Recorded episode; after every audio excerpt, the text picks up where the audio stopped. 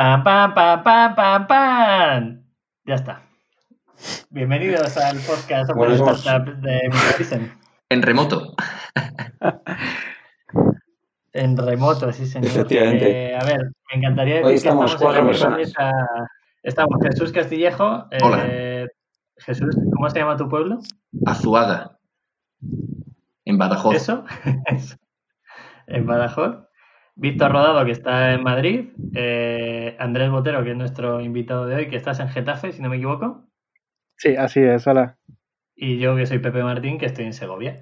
Bienvenidos a Open Startups by Minimalism y hemos traído un invitado de, de- de excelencia, se podría decir. Y el tema de hoy, para que la gente se ponga en contexto, es eh, cómo el diseño ayuda al humano y al progreso. Ahí es nada. Vaya título, ¿eh? Vaya melón. Vale, eh, Andrés, eh, Sí. me gustaría saber, o sea, voy a decir el, el título eh, que todo el mundo te define o que te define en LinkedIn, que es. Global, Global Design Lead de BVA, Sí, así es. que llevado un poquito para que nos entienda todo el mundo. que no se Para que se entienda, ¿no? es, es como Sí. el gurú del diseño, pero eh, No. ahora, ya, ahora ya entras tú.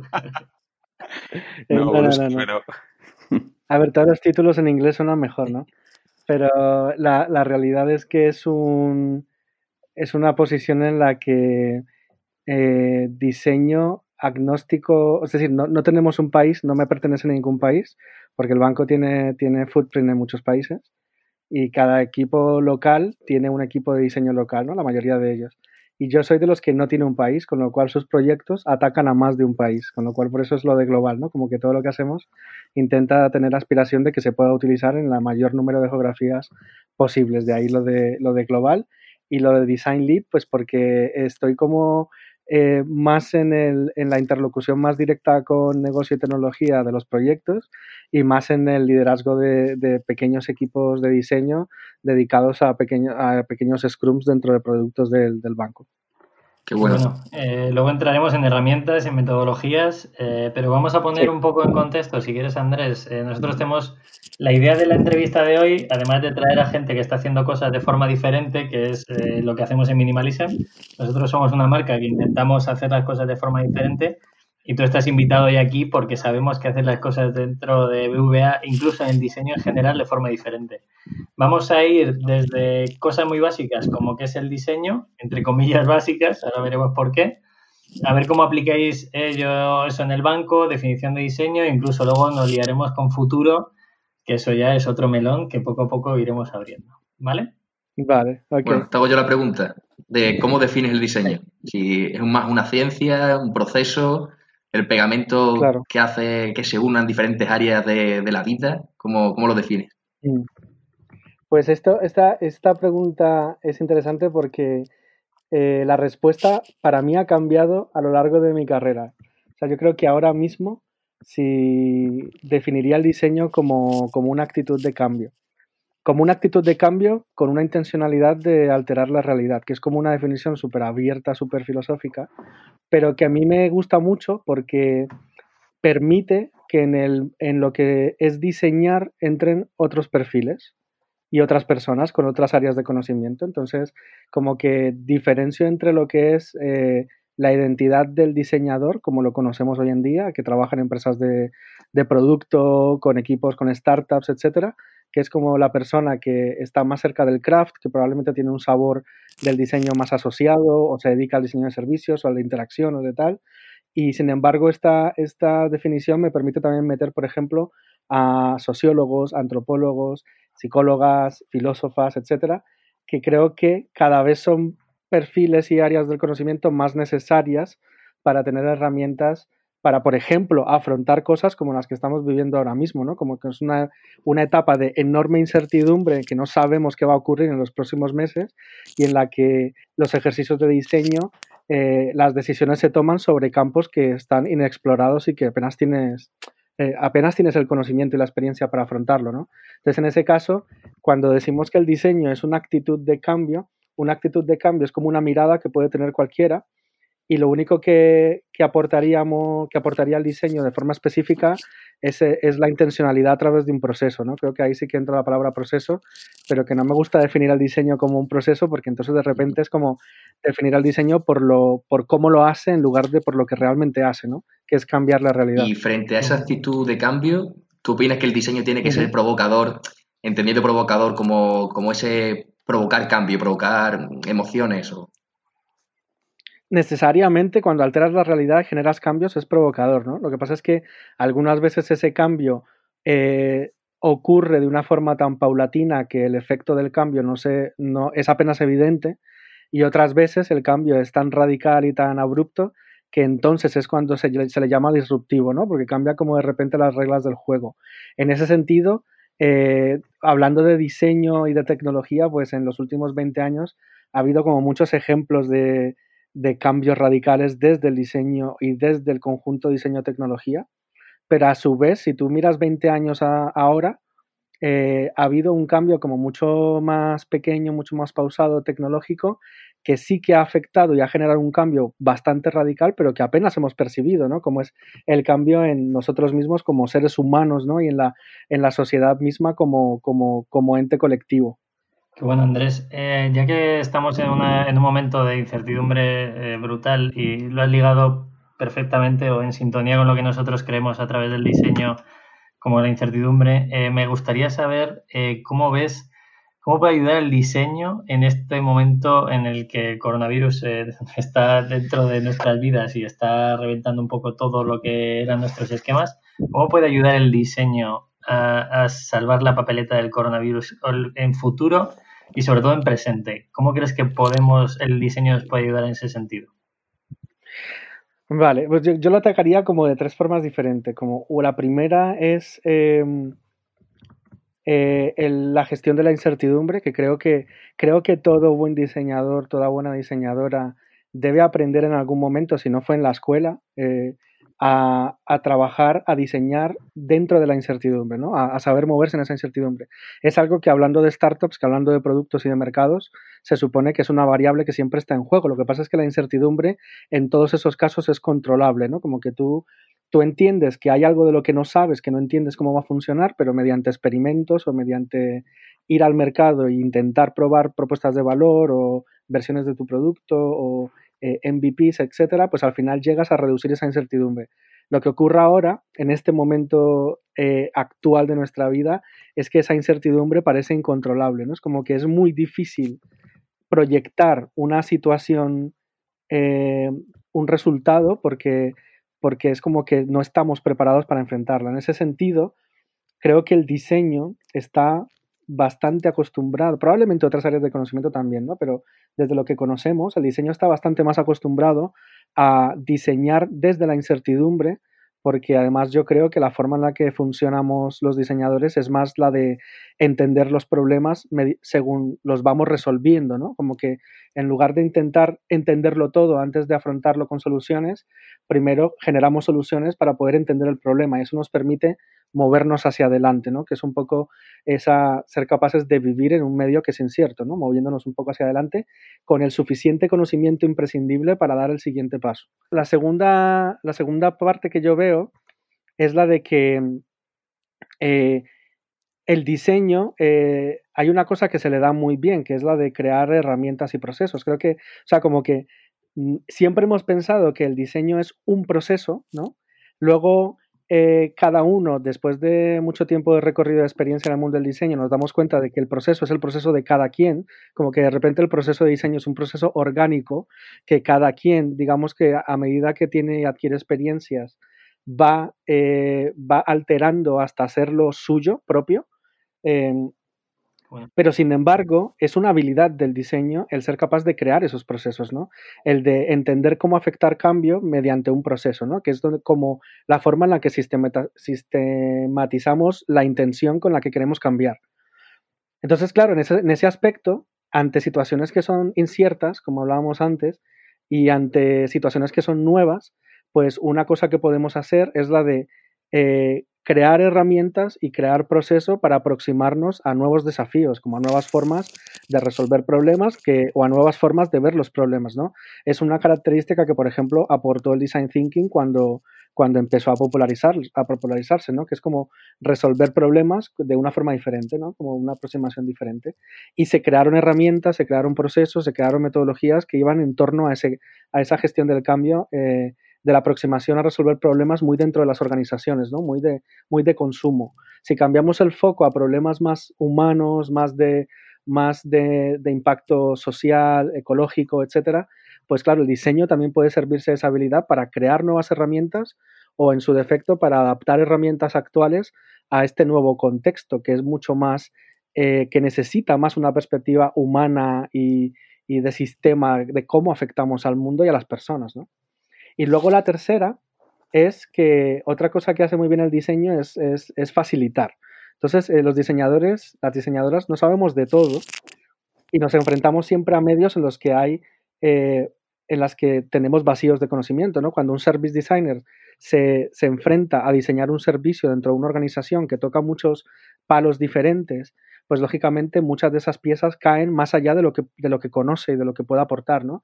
Pero se nos da muy bien facilitar, entablar conversaciones, conectar a personas, facilitar eh, sesiones de trabajo, poner en juego esas herramientas y esas metodologías para que esas conversaciones ocurran.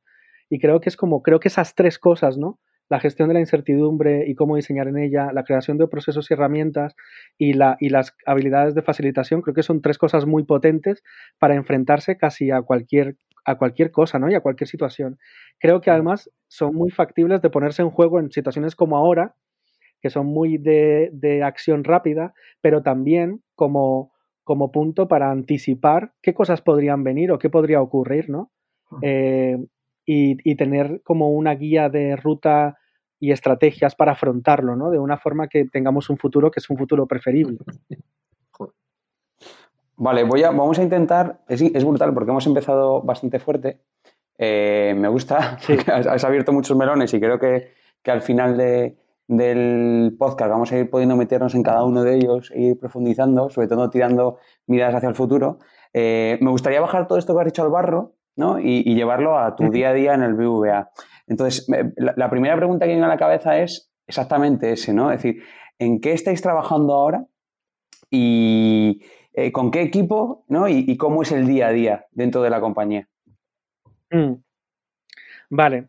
Eh, o sea, ¿en qué estamos trabajando a día de hoy actualmente? Yo creo que eso no te, lo, no te lo podré responder en detalle, pero nuestro día a día es el día a día de un equipo de diseño que es un equipo grande. O sea, eso creo que probablemente es una de las organizaciones bancarias con los equipos de diseño más grandes que existen.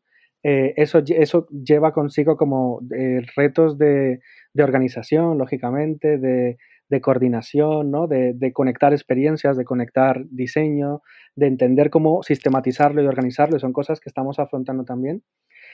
Pero sobre todo como que eh, uno de los, de los objetivos que tenemos en ese día a día es el de entender, uno, cómo aportar valor a la organización desde el diseño, porque entendamos que, que, el que exista un equipo de diseño en una organización financiera es una cosa relativamente nueva, ¿no? Como que antes de esto, las organizaciones de este tipo pues no estaban acostumbradas o no, o no, no creían necesitar el tener un equipo de diseñadores dentro. ¿no? Entonces, eso es una situación nueva a la que estamos eh, enfrentándonos y en la que estamos también, como todos los días, definiendo cómo aportar valor a esa organización. Y luego, por otro lado, em, además de aportar valor, es también entender cómo posicionarnos a nosotros mismos dentro de la organización de forma que eh, aportemos valor a diferentes capas, ¿no? Como que a mí me gusta mucho de cuando algunas veces he, dado clases de diseño estratégico y tal, hay un ejemplo que siempre pongo que es el de John Heskett, que era, fue un diseñador industrial que escribió muchos papers sobre el valor del, del diseño en el negocio, ¿no?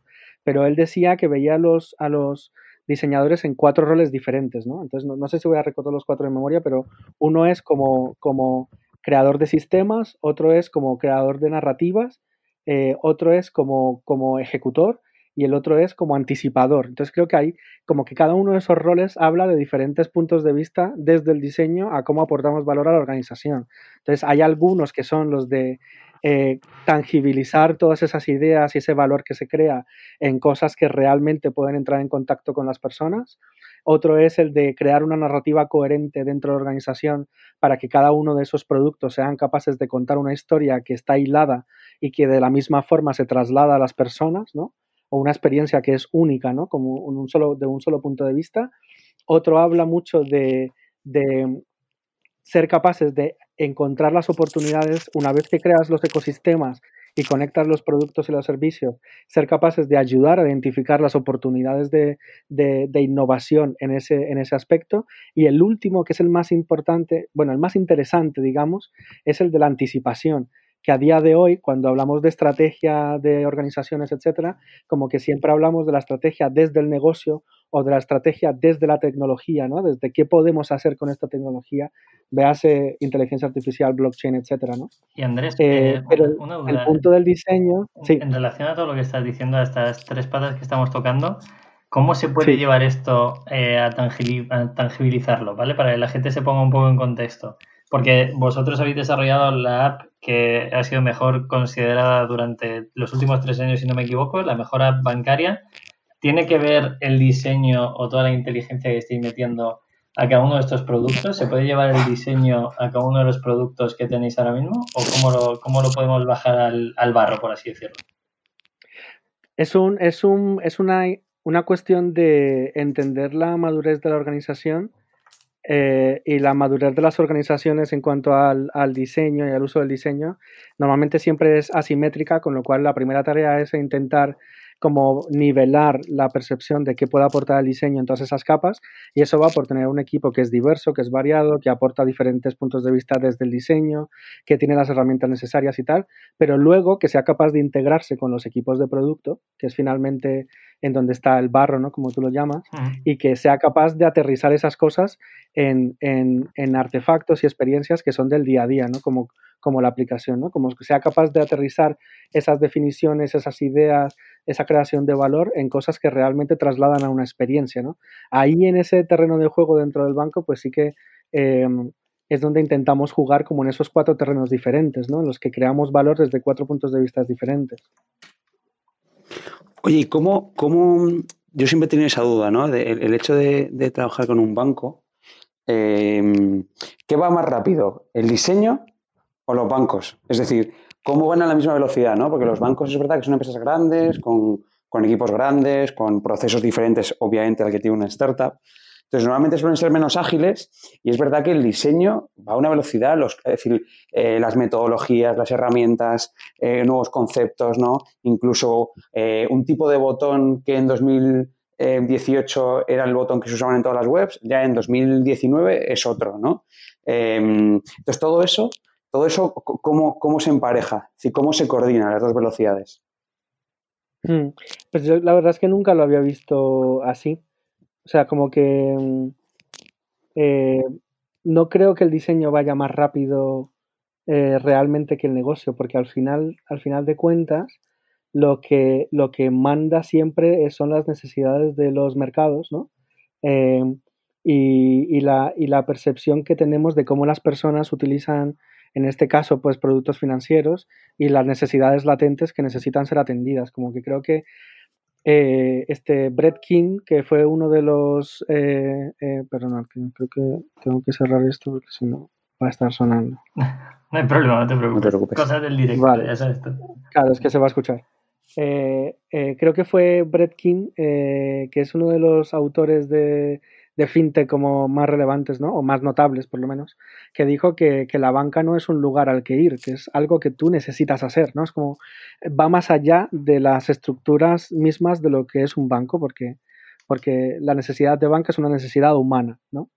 Eh, pues en ese sentido, eh, entender las necesidades latentes de las personas, digamos que es lo que marca la velocidad. Y entonces, en esa, a esa velocidad, el esfuerzo es un esfuerzo combinado por todas las partes que están dentro de la organización con lo cual es muy difícil que realmente el diseño seamos capaces de ir más rápido o que seamos capaces de anticipar solos eh, más rápidamente las necesidades que va a haber en el mercado. ¿no? Creo que en todo caso siempre es una colaboración continua. ¿Y las nuevas fintech eh, le están haciendo daño a bancos ya más consolidados como BBVA? En plan de que no jueguen con las mismas armas. Pues eh, sinceramente, objetivamente no tengo ni idea, en el caso del banco no tengo ni idea.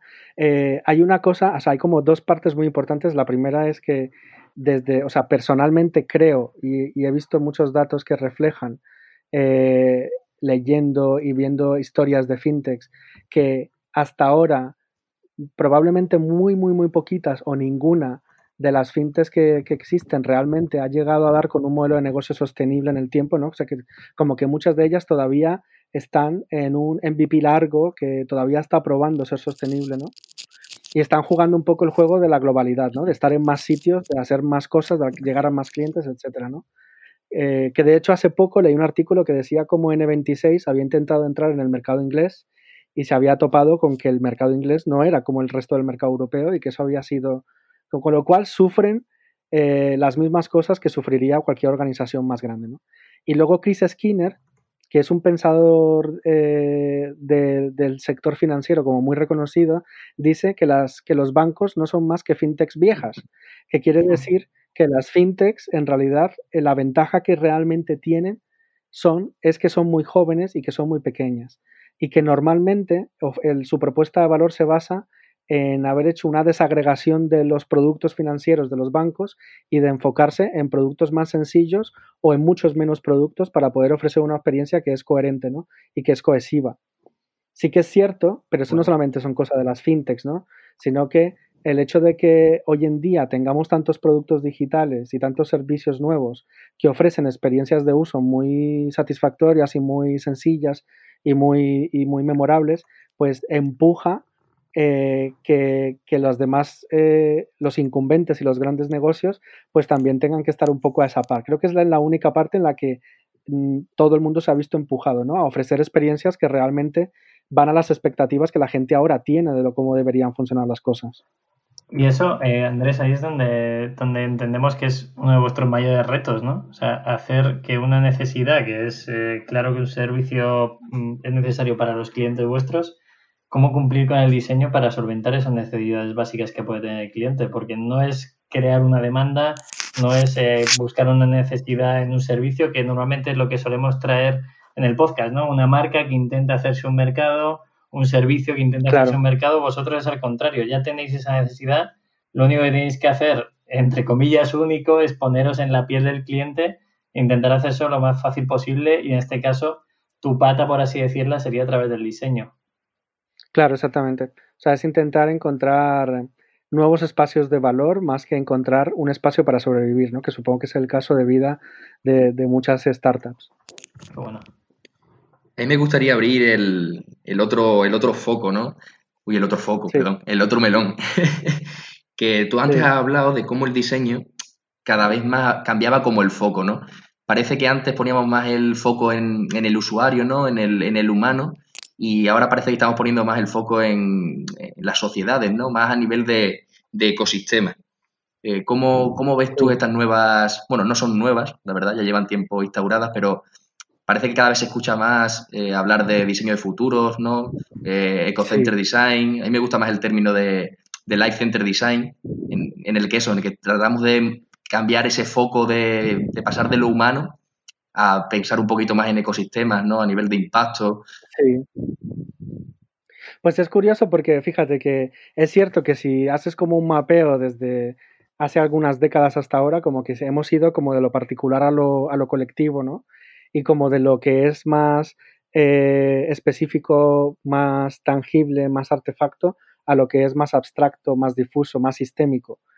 Pero en realidad, eh, creo que justamente ahora cuando lo que más relevante es, es, ver al humano, pero no ver al humano como individuo solamente, sino ver al humano como sociedad y al humano dentro del, planeta, ¿no? Es que es un poco, últimamente escucho mucho lo de, lo de Planet Centric, ¿no? En, el diseño de, servicios y en, en, la perspectiva y el diseño ficción y todo esto.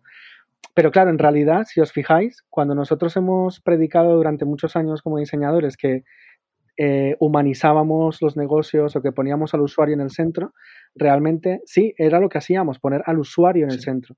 Pero yo me debato últimamente en la, como en, el, en, en la precisión de esa palabra, porque cuando hablamos de usuario, siempre nos estamos refiriendo al rol que una persona acomete. Exacto, como que estamos siempre, y de hecho diseñamos interacciones, que también habla mucho de momentos puntuales, ¿no? Como de, es que yo cuando diseño Instagram, diseño para que la gente le dé like a la foto, vea la foto de sus amigos y, yo, y luego eso desaparece de su vida. Pero lo que nos hemos dado cuenta ahora es que realmente no es así, que, que el impacto del uso de las herramientas digitales muchas veces trasciende el momento de la interacción. Entonces, claro, en ese sentido hay que hablar siempre de humanos, como que creo que en realidad antes no, no nos centrábamos en el humano, nos centrábamos solamente en el usuario, en el rol del usuario. Creo que, por ejemplo, hemos enfocado toda la investigación siempre en ese camino, que eh, siempre que hemos eh, generado artefactos de experimentación, siempre han ido en pos de entender el contexto específico de uso, que no es que sea menos relevante ahora, para nada, sigue siendo relevante totalmente, pero hay que ampliarlo, ¿no? Hay que empezar a abrir ese, ese scope para entender los impactos que tiene la tecnología, lo que creamos como productos digitales en las personas como personas, ¿no? O sea, cuando hablamos de, de Instagram, Instagram no es solamente una app para subir fotos y tener muchos seguidores, es que hoy en día es una herramienta de contacto social muy importante para muchas personas, es la herramienta de contacto social más importante para muchos adolescentes, sirve como, como variable o como bolsa de variables de identidad que la gente empieza a construir para entender y definirse como quiénes son en el mundo. O como que de repente el impacto de esto, si hablas con psicólogas, si hablas con sociólogas, de repente trasciende la, la interacción y el aparato. Totalmente. Nosotros realmente en, en, en estamos intentando llevar esta metodología, por así llevarlo, ¿no? Por así llamarlo. Mm, no tenemos como un usuario, por así decirlo también, específico, sino que estamos diseñando pues para un futuro, ¿no? Que no necesites comprar todas las semanas una camiseta, sino que sea una camiseta que te dure en el tiempo, de que sea sostenible, el proceso de fabricación, pues sea algodón que ha sido tratado de una forma sin, sin químicos y aportar valor en todo el tema de la cadena de, de, suministro, ¿no?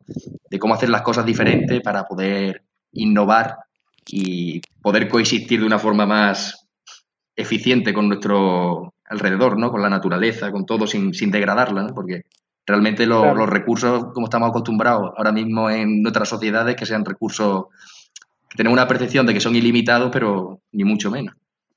Claro, pero no. A mí me interesa mucho entender, eh, has, dicho una cosa muy interesante que, que, además yo ya me lo llevo a, lo personal, ¿eh? Eh, has hablado de que el individuo se tiene que disolver en el colectivo. Bueno, no, no lo he dicho tal cual, ¿no? Pero yo me lo estoy inventando aquí. Em, y, eh, es muy interesante, ¿no? Porque, porque hablar de colectivo, como decía Jesús al principio, es hablar de probablemente de sociedades, ¿no? De grupos de personas. Em, y nuestra, nuestra propuesta de valor siempre es, oye, la industria, sí somos muy frágiles, ¿no? Y ahora en el coronavirus se ve clarísimo, ¿no? De repente la rueda deja de funcionar un mes, dos meses, tres meses y dependemos, de repente la gente se da cuenta que depende del Estado, que el Estado depende de Europa, que Europa depende de los mercados, que es la, es, mm. es la vez que haya que se muerde, que se muerde la cola, ¿no? Y aquí el, el, diseño, ¿no? Es decir, eh, parece, parece que en un mes nos hemos acercado al diseño muchísimo, ¿no? Es decir, como que hemos acortado mucho espacio, perdón, al diseño, hemos acortado mucho espacio al futuro, ¿no? A escenarios futuros que nos los imaginamos eh, a lo largo del tiempo, ¿no? Eh, ¿Cómo crees que va a afectar esto? Uno, a los bancos y dos, al, puro diseño, ¿no? Es decir, eh, creo que, las, marcas y obviamente eso está conectado totalmente al diseño, a los diseñadores, tú lo has dicho, a los sociólogos, a los antropólogos, Em, en muy poco tiempo van a empezar a tener un protagonismo que no tenían hace unos meses, ¿no? ¿Tú lo ves así? ¿Y cuál crees que va a ser el, gran reto de los siguientes meses? Hmm. Yo, veía esto desde antes de que pasara esta situación, eh, más por escuchar, como que no es un discurso nuevo, es un discurso que realmente lo que pasa es que se ha, se ha predicado a una voz muy bajita, ¿no? Entonces, como que eh, ha sido prestar atención a eso, encontrar las fuentes y de repente darnos cuenta de que, oye, que es cierto que, necesitamos enfocarnos más en el aspecto humano eh, para diseñar. Y esto lo hablábamos antes del coronavirus en términos tecnológicos. Eh, Post-coronavirus, pues a lo mejor hay que ampliar ese espectro seguramente a otras cosas, ¿no? ¿Cómo va a afectar esto? no lo sé. Todo lo que digamos es elucubrar porque es como que el futuro no existe, ¿no? Solamente se puede crear. Em, pero yo me imagino eh, que puede ser que pasen una de dos cosas, ¿no? Una es que eh, realmente no cambie nada, tan o sea, no, haya un, cambio realmente eh, perceptible, es decir, que todo lentamente vaya volviendo a la normalidad y que llegado el momento la memoria se borre y, sea posible incluso repetir esto otra vez, ¿no? Creo que eso es una cosa que lo digo porque ha ocurrido en la historia como muchas veces, ¿no? De hecho, hay, hay estudios y hay papers y hay gente que se ha dedicado a estudiar el impacto que tiene la memoria en, en, no solamente en la preservación de la historia, sino en, en, la prevención de que ciertas cosas se repitan o de que ciertas cosas desemboquen en cosas peores, ¿no? Pues se hace memoria de las guerras, por ejemplo, justamente para eso, ¿no? Eh, o puede ser, que sería lo más preferible, que las cosas sí que cambien. El problema con eso es que estamos acostumbrados como personas a ser capaces de proyectar el futuro a, medio plazo, ¿no? Como que nosotros hacemos, eh, porque o sea, tengamos en cuenta que el, futuro no es más que un presente, lo que pasa es que es un presente que no hemos vivido, que estamos por vivir, con lo cual es como que lo que hacemos es mirar al pasado, mirar el presente y hacer una proyección basada en ese conocimiento. Claro, ¿qué pasa? Que esto de repente ha reseteado las cosas como que ahora es muy difícil, por lo menos en nuestras vidas, habría que remontarse a la peste negra, pero claro, otros tiempos, otro mundo, otra gente, ¿no? Pero claro, es muy difícil ahora entender en qué cambia las cosas esto, pero, pero seguro que las va a cambiar. Va a cambiar, van a surgir cosas bonitas, seguro. Van a crearse cosas diferentes, seguro. Se va a crear un nuevo discurso, seguro. Vamos a estar más concienciados, puede ser, sobre el impacto que tenemos en el mundo, ¿no? desde luego. Probablemente incluso eh, cosas que estaban viniendo en auge como el vegetarianismo y el ecologismo y todo esto, pues ahora de verdad se tome en serio por un, por un número más masivo de, la, de los individuos de la sociedad. Eso, eso ojalá ocurra así, ¿no? Eh, ojalá. Y lo que sí que tenemos que hacer desde el diseño, que yo creo que el diseño es una parte, ¿no? Es como tomar un rol activo en ayudar a definir, dado que estas cosas de repente empiezan a importar, es cómo tienen que importar, ¿no? Y cómo vamos a hacer frente a estas cosas y cómo las vamos a asumir. ¿Y por, qué crees? el diseño va mucho de, empatizar, ¿no? Con el usuario, el humano. ¿Por qué crees que como humanos, si hemos estado viendo que el peligro se acercaba, China, Italia, hasta que no lo hemos tenido aquí, dentro de, España, no hemos sido capaces de empatizar, de decir, vale, mm, esto nos puede pasar a nosotros, ¿no? Como que siempre mm, infravaloramos, ¿no? La, el problema. Pues... Siempre, siempre. Hay una, ah, hay una teoría que leí hace mucho tiempo del mundo de la psicología y la voy a contar fatal seguro, pero era algo así como los, como la teoría de los de los casi, ¿vale? Es una traducción muy mala, pero hablaba de cuando en la Segunda Guerra Mundial, que además fue una guerra que duró años, ¿no? Eh, eh, en Inglaterra la gente después de un tiempo apenas hacía caso de la sirena. Eh, y entonces salían al parque, iban a comprar, hacían como una vida normal, incluso sonando las sirenas eh, que se supone que te alertan de que puede caer un, bombardeo en tu zona, ¿no? que, te, que puedes morir. Entonces, una cosa que descubrieron en los estudios es que la gente solo reacciona cuando, cuando las cosas caen muy cerca de ellas. Es decir, o bien te ha pasado a ti y, casi la palmas, eh, y entonces ya lo sabes y esto no te va a volver a pasar nunca, o bien le ha pasado a alguien que está en un círculo muy cercano tuyo y por lo cual es una realidad que has visto de muy cerca, ¿no? Pero si no ocurre eso, tendemos a, sentirnos siempre eh, completamente como invulnerables, ¿no? Como que esto no nos va a pasar nunca a nosotros, como por favor, esto es de China. ¿Sabes? Como en, Europa, en Europa esto no pasa, claro, pero sin embargo, al final nos damos cuenta de lo indefensos que estamos en realidad. A mí me recuerda mucho lo que dice a una frase que decía, bueno, que dice Pepe Mujica, el presidente de, Uruguay, mm. que decía que el bicho humano eh, no aprende de errores que han vivido otras sociedades, tiene que, vivirlo él, ¿sabes? Por mucho que te digan, vale, eh, hubo una guerra, tal, hasta que no lo vives, no, eres capaz de empatizar profundamente. Y no actúas, porque por ejemplo, desde el sofá de casa observamos muchas guerras en muchos sitios. Te acostumbras, te acabas. Y hambre. Y, total, lo ves con distancia, ¿no? Es como, bueno, pobrecitos. Pero claro, es hasta cuando lo vives que dices, ¿cómo ha cambiado mi vida? O sea, ¿cómo, cómo me ha cambiado el futuro? es, cuando lo, lo, aprecias de verdad, ¿no? Curioso, a mí me ha gustado mucho una, frase que has dicho, que el futuro es, eh, no te voy a, a, decir exactamente los términos que tú has comentado, pero el futuro nosotros lo proyectamos y es curioso como ahora mismo que casi no tenemos presente, ¿no? Que nos han hackeado nuestro presente por algo que no podemos controlar, eh, ¿cómo vamos a conseguir que no teniendo presente pongamos las bases del nuevo futuro? Yo, yo no tengo la respuesta, pero me quedo con esa reflexión porque creo que es muy importante ver que, oye, ahora mismo nuestro presente como lo conocíamos ha cambiado y habrá que ver cuál es el nuevo presente que tenemos dentro de un mes, pero a partir de ahí pues en sacar el futuro lo guay de todo esto es que, en la perspectiva, ¿no? Eh, se habla siempre de futuros en plural, ¿no? Porque como el futuro no existe, es decir, no existe un futuro predeterminado, el futuro siempre es algo que se va creando. Y de hecho, el futuro es, un, es un, resultado de una, de una intencionalidad a la realidad eh, para cambiarla, ¿no? O sea, eso ocurre siempre así. Con lo cual, tenemos la oportunidad ahora de crearnos el futuro que nos, que nos gustaría vivir. Que claro, que esto es una cosa que es, muy curiosa porque eh, los futuros al final gana el que es más popular, el futuro más popular. Si a nosotros nos dicen que la inteligencia artificial va a cambiar el mundo, no es porque sea un futuro eh, que no se puede parar, no es porque sea inevitable, es porque es el futuro más popular y al que más se está invirtiendo dinero y haciendo presión para que se haga realidad, ¿no? y el resto de las personas como que seguimos, porque nos dejamos llevar por, ese, por, por la fuerza de ese cambio. Eh, si somos capaces de crear un futuro que sea popular, eh, que consiga gente que apoye ese futuro, eh, podemos crear el futuro que, queramos. Además, partiendo de un no presente es como una buena, un buen campo para la creación, para diseñarnos diferentes posibles, preferibles futuros que nos gustaría vivir. ¿Y por popular? ¿Por popular a qué te refieres? pues que mucha gente lo apoye.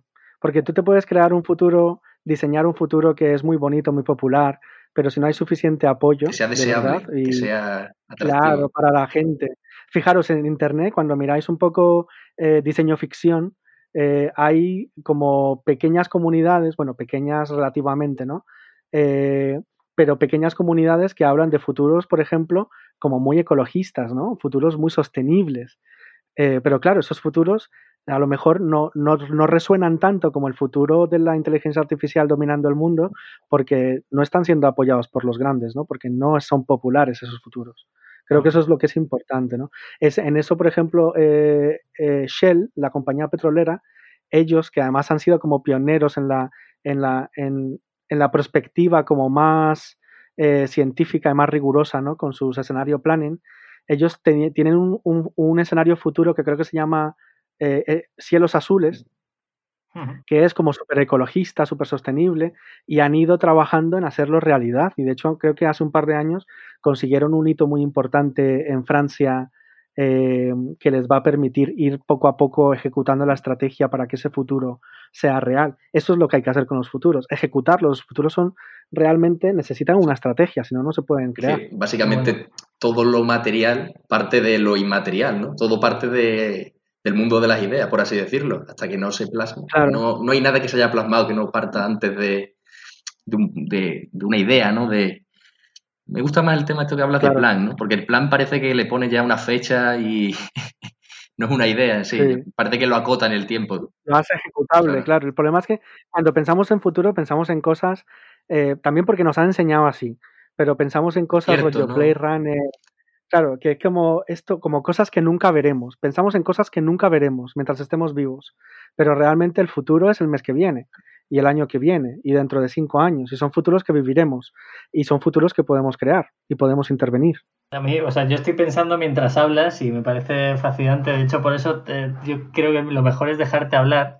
Porque, de verdad, o sea, al final eh, estamos tocando temas que son muy valiosos y a mí me encanta hablar de futuro, en Minimalism hablamos todo el rato de futuro, ¿no? de cómo pues eso, una sociedad de consumo eh, puede adaptarse a lo que pueda venir y sobre todo con la inestabilidad que tenemos ahora mismo, que a mí me parece un momento precioso.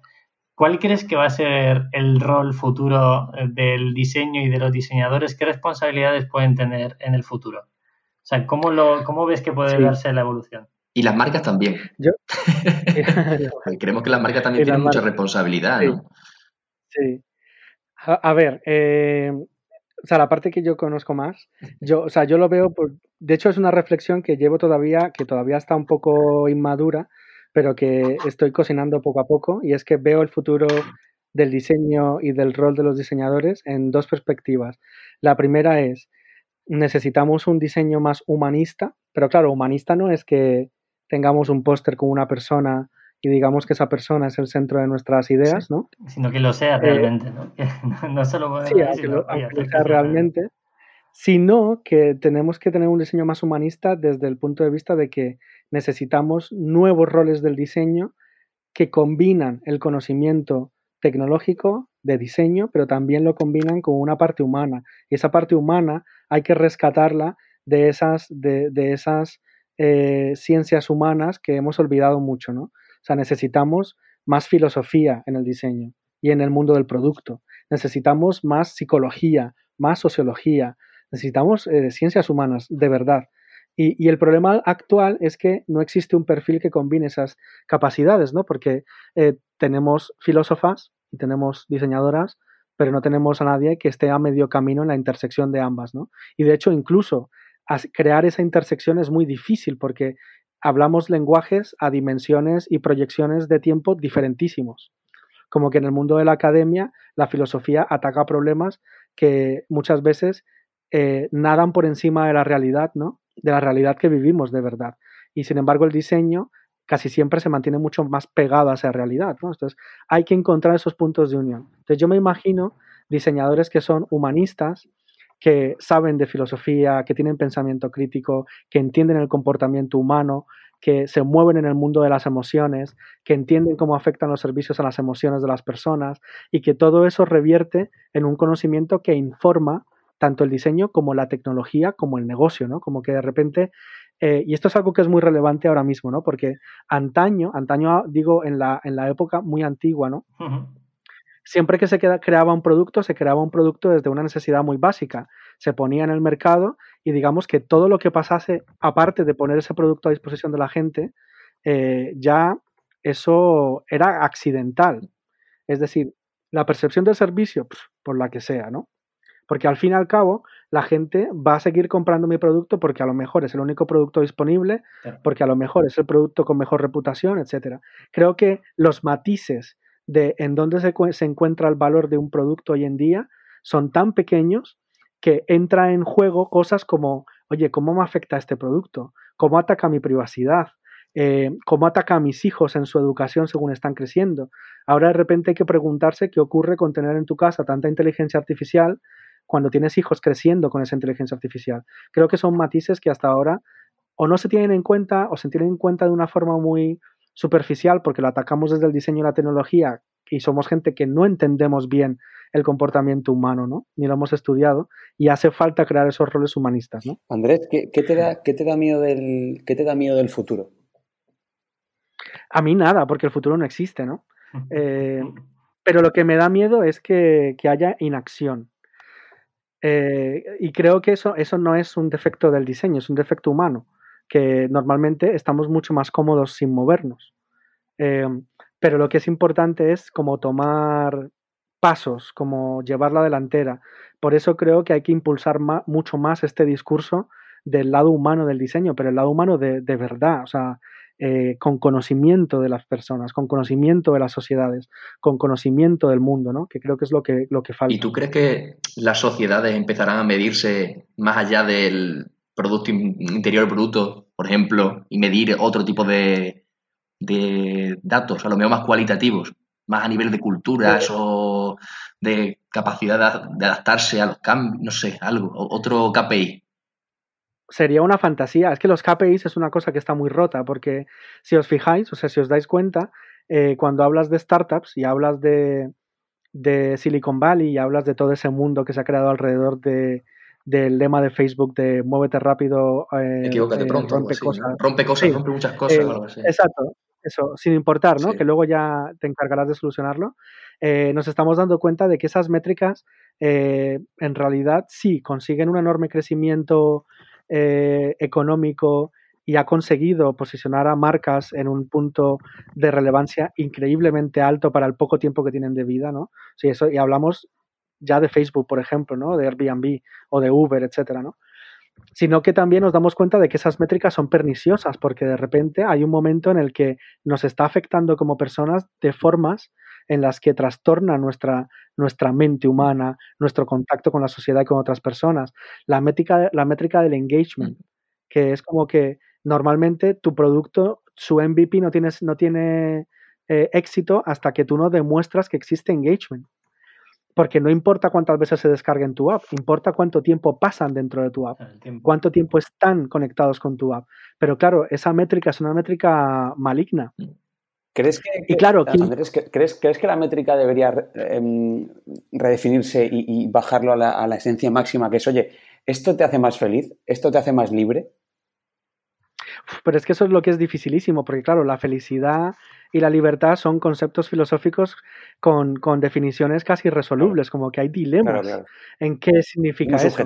Entonces, como, claro, como veis es súper difícil. Entonces, claro, como que hay que proveer de una alternativa que sean métricas más humanas o que sean métricas menos malignas, por, por decirlo así. Pero claro, ¿cuáles son esas métricas? Eso es como, esa es como una de las grandes preguntas y uno de los grandes retos pero sí que creo que hay que transformar la forma en la que se crean negocios y hay que transformar la forma en la que se fundan negocios, ¿no? O sea, creo que hay que cambiar esa hoja de métricas para poder que el mundo cambie. Eso también a largo plazo habla por las empresas grandes, pequeñas, etcétera, de la forma en que nos afectan, empieza por esas ¿Y tú crees que hasta ahora las personas han considerado más un producto que o un número más que una entidad por sí misma o todo, apunta en que en buena parte sí, pero también esto, o sea, le preguntas a cualquiera, siempre dirá que el problema de todo es el capitalismo, ¿no? ¿Sabes? Que, en parte es como una gran verdad que esconde muchos matices dentro, ¿no? Pero, pero sí, está claro, o sea, está claro que el negocio es el negocio. Hay una cosa que nos pasa a los diseñadores, diseñadoras siempre, es que mm, muchas veces hemos creído que nuestro trabajo es tan humano, está tan pegado de las personas, que está mal estar también del lado del negocio creo que también hay un punto de equilibrio ahí, ¿no? Es como tú no puedes crear productos que impacten el, que impacten el mundo en una experiencia de cliente muy buena si no eres capaz de ayudar a crear negocios que son sostenibles. Y un negocio sostenible es un negocio que se puede mantener, que gana dinero. Eh, y claro, eso es, el negocio no es que sea malo. Lo que, lo que está mal es la aproximación que se suele tener al negocio, en donde solamente se, se prioriza el crecimiento y la ganancia por encima de, las personas. O sea, una vez ah, eh, leí un artículo muy interesante. Bueno, esto de hablar de artículos que lees y no decir de dónde, ¿no? También que te lo puedes, claro, que te lo puedes, a que te lo puedes inventar, ¿no? Pero leí un artículo súper interesante que hablaba de Uber y ponían a Uber como un ejemplo de compañía que había empezado haciendo las cosas súper bien. De hecho, tiene muchos ejemplos, best practices de cómo establecieron muchas de las reglas de juego de cómo se crece un negocio, ¿no?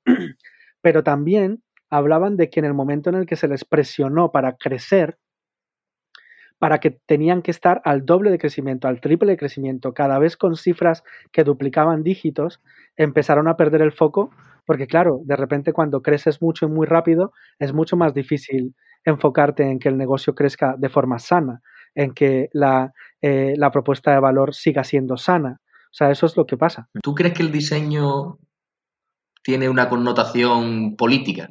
Puede haber, puede ser que el diseño se juegue un papel en, la política, a, la hora de definir, yo que sé, organizaciones, sociedades. Sí, o sea, yo había, había, entendido al principio si el diseño asumía una posición política, Que, no es la pregunta, pero que también la responde y es por supuesto que sí, claro. Eh, eh, siempre hay que elegir y las, elecciones siempre son ah. políticas.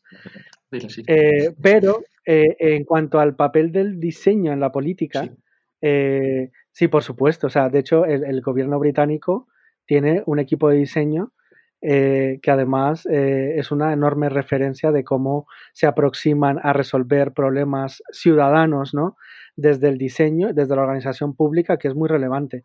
También es cierto que falta que ese campo del diseño ataque también, por ejemplo, a la anticipación en cuanto a la regulación que se hace de, de la sociedad, ¿no? Creo que las regulaciones siempre son no, nunca son preventivas, siempre son reactivas, siempre intentan eh, atacar y atajar aquello que está haciendo daño a la sociedad, ¿no?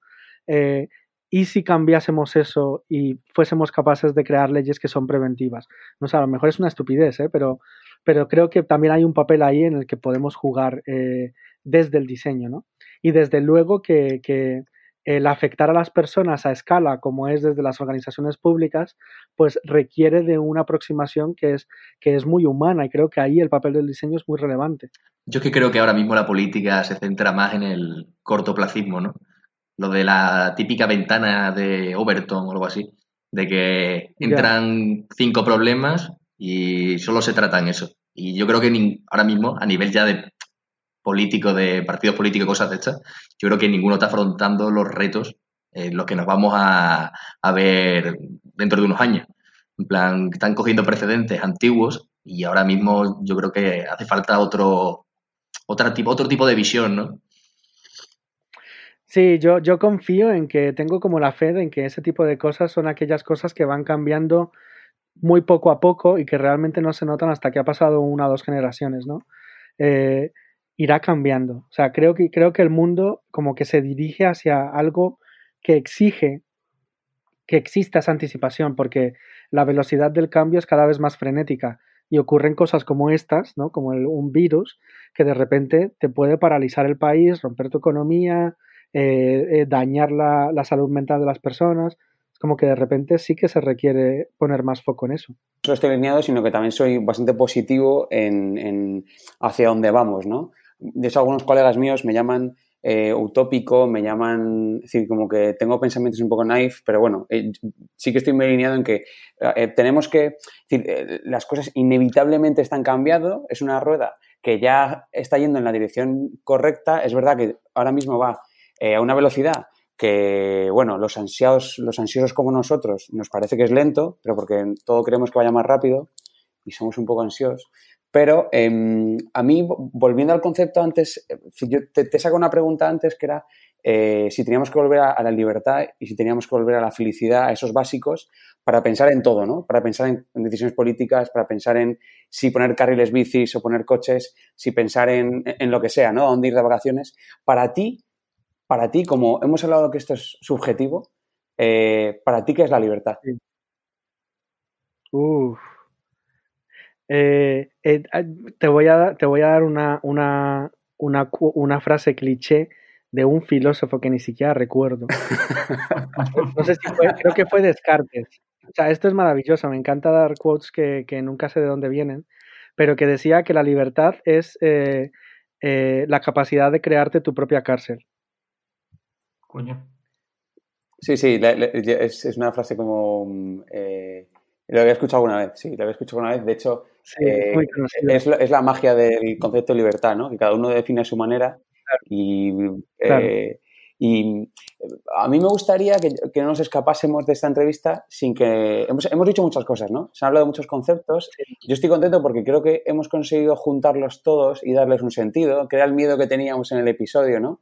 que sacásemos muchos conceptos y muchos temas y no nos centrásemos en llevar al barro y yo creo que hemos conseguido que la gente entienda el mensaje de ahora y el mensaje que puede venir, ¿no? Y, cómo utilizar todo esto que hemos dicho. Ahora bien, eh, si nos puedes recomendar a nosotros de manera personal, un libro que nos está escuchando, exacto, un libro, un ah, documental, varios libros, varios documentales, varias personas que seguir. Es decir, em, para el que quiera entender, leer más y aprender más sobre todo lo que hemos hablado, ¿qué le recomiendas? Pues mira, yo eh, recomendaría seguir a una persona en concreto que se llama Tristan Harris. Tristan Harris, para quien no le conozca, es un filósofo eh, que estuvo trabajando durante alrededor de tres o cuatro años en Google como una especie de filósofo de producto, en el que ayudaba a, hacer un análisis crítico, ético sobre las decisiones de producto de la compañía que es como un rol que a mí me, me, me, alucina, o sea, me encantaría llegar algún día a ser filósofo de producto. Eh, creo que es muy necesario y además él cuando dejó Google eh, ha montado algo que se llama Human Technology, que es como una aproximación a meter la, lo que somos como humanos, ¿no? como la identidad humana, eh, dentro como un factor importante en las decisiones, las decisiones tecnológicas. ¿no? Y entonces él promueve el cambio, de hecho estuvo en el Senado, ante el Senado americano argumentando el por qué la tecnología persuasiva necesitaba ser regulada, que es parte de lo que hablábamos antes de cómo el diseño tiene un papel en la política en la que es eh, anticipa y previene en lugar de regular para la, para la eh, reactivamente, ¿no? Eh, con lo cual, Tristan Harris, importantísimo seguidle, seguidle, buscad Human Technology. y luego libros recomendaría dos. Uno que se llama Speculative Everything, que habla de diseño especulativo, es muy interesante y es muy sencillo de leer, yo creo. Em, y luego el otro, el otro libro es un libro que se llama Thinking in Services, que lo escribió una persona que trabajaba en la administración pública holandesa y que es una aproximación al diseño de servicios en la que no se habla en ningún momento de Customer Journeys ni de Blueprints. Es una, como un, proceso totalmente diferente. Además, este libro me lo recomendó un gran amigo y fue un gran descubrimiento, o sea que lo recomiendo mucho. Que bueno, pondremos los dos en la parte de abajo para todo aquel que quiera tener referencias y los pueda encontrar fácilmente. Vale, perfecto. Yo tengo otra pregunta, no sé si será ya de las últimas. Dale. ¿Cómo haces para captar esas señales? En plan, hay múltiples futuros, ¿no? Pero esos futuros te van como dando alguna, algún tipo de señales, ¿no? ¿Cómo haces para captarlas, para predecir las tendencias o cómo se puede hacer? Mm. Eh, Liz, Liz, Rosselló, que es otra persona que podéis seguir, que es, eh, española, eh, ella es una persona que además habla muchísimo de, de perspectiva, de diseño ficción, ¿no? Como mucho de diseño especulativo ella tiene un montón de artículos súper interesantes sobre cómo captar señales, cómo, cómo ser capaz de anticiparlas y de, y de, y de, verlas, ¿no? Y de recogerlas para poder utilizarlas como variables en el, en el diseño ficción. Eh, yo realmente os recomendaría que os leyerais lo que, lo que ella escriba. Eh, su blog se llama Postfuturiar.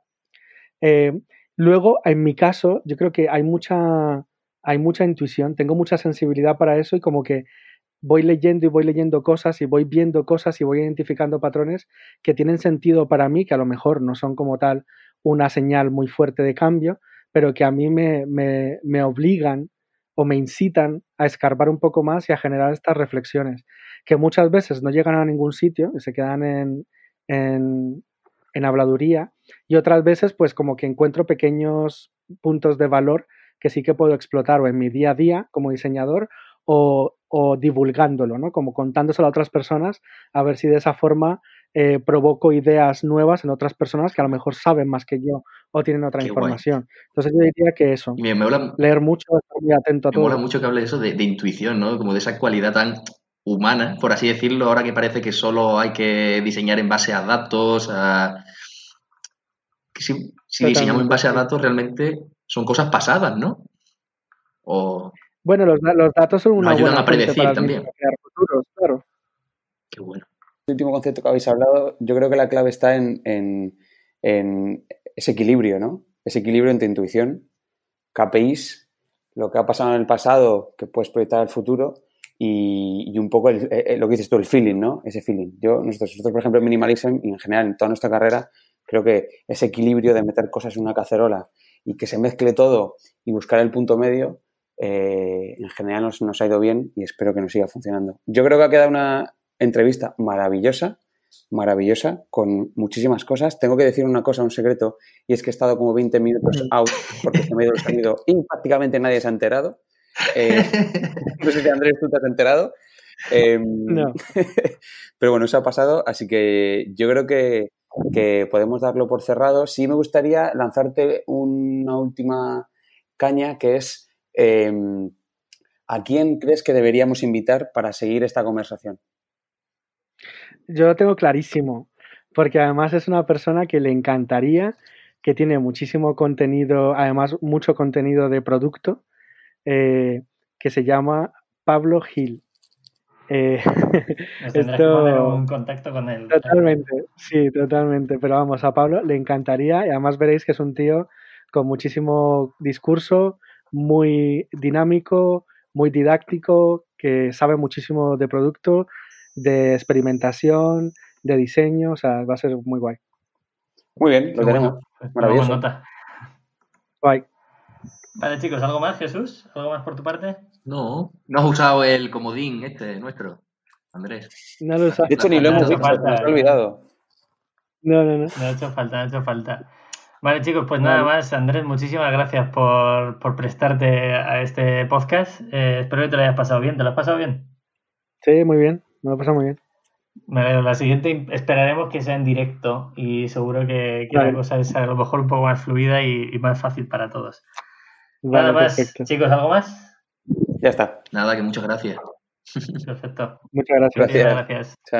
Eh, a todo el mundo que nos deje un comentario. Sabemos que el audio no es tan bueno como suele ser siempre, pero bueno, es lo que tenemos, es el momento que estamos viviendo y como bien ha dicho Andrés, el futuro pues es incierto y se está trabajando ahora. Hay que trabajar por él, ¿eh? hay que trabajar por él. Pues, nada más, muchas gracias a todos por escucharnos.